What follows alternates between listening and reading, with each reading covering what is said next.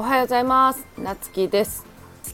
今日は5年後を考えた時っていうことについてねお話していこうかなと思います。えっ、ー、とこれは何かっていうとえっと、昨日ねお店に来たお客さんで、まあ、うちと同年代なんだけど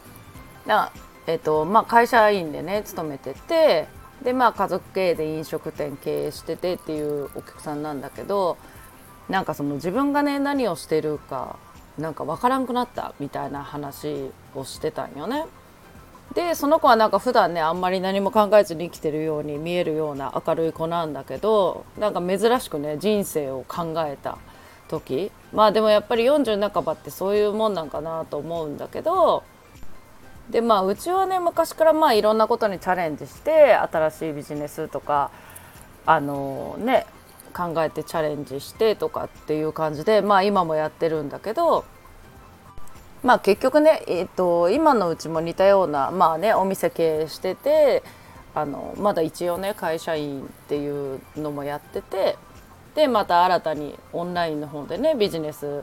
を立てていってるっていうのもあって、まあ、そういう相談をされてね自分にこう何ができるだろうみたいな会社辞めない方がいいかなみたいな相談だったんだけどまああの40半ばで気づけるのっていいじゃんってうちはね思うんよね。でその子もまあ早くにね子供を産んであのねもう成人してるからもう抱えるもんもないしうちらはねなんかこの先第二の人生なんじゃないかなって思うっていう話をしたんよね。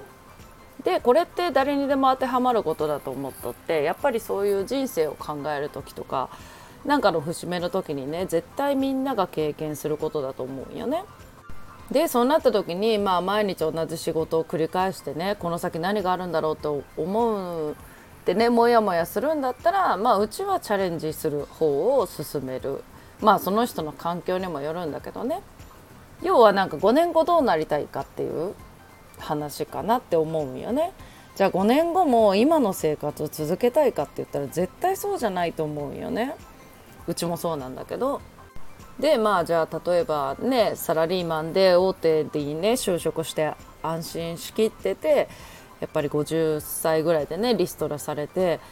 もうサラリーマンしかやってこなかった人ってまあそこでね急にリストラされてってそこからやっぱり再就職できんかった人っていうのをあの多く見てきてねうちは。うん、なんかそうやってその子もまあうちもそうなんだけど、まあ、職をね転職を繰り返したりとか、まあ、いろんな経験積んだりして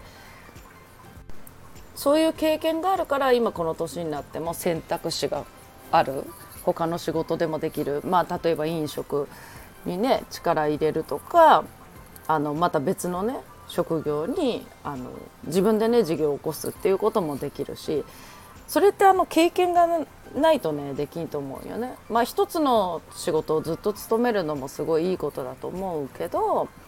やっぱり今はもう終身雇用の時代じゃないんでそういった何かあった時のために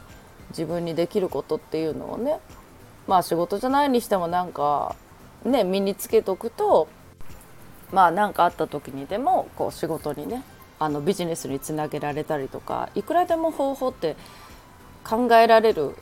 ようになると思うよね。でこれはサラリーマンだろうがあのフリーランスだろうがあの生きていく上では絶対重要なことだなって思ってて絶対にみんな経験することだと思うんでなんかね普段の生活の中でもねそういうことを考えながらあのやっていけたらいいんじゃないかなっていう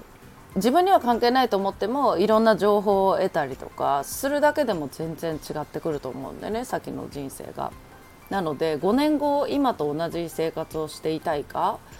今の仕事に未来があるのかっていうのをね考えて行動できたらいいかなと思いました。ということでねまたお会いしましょう。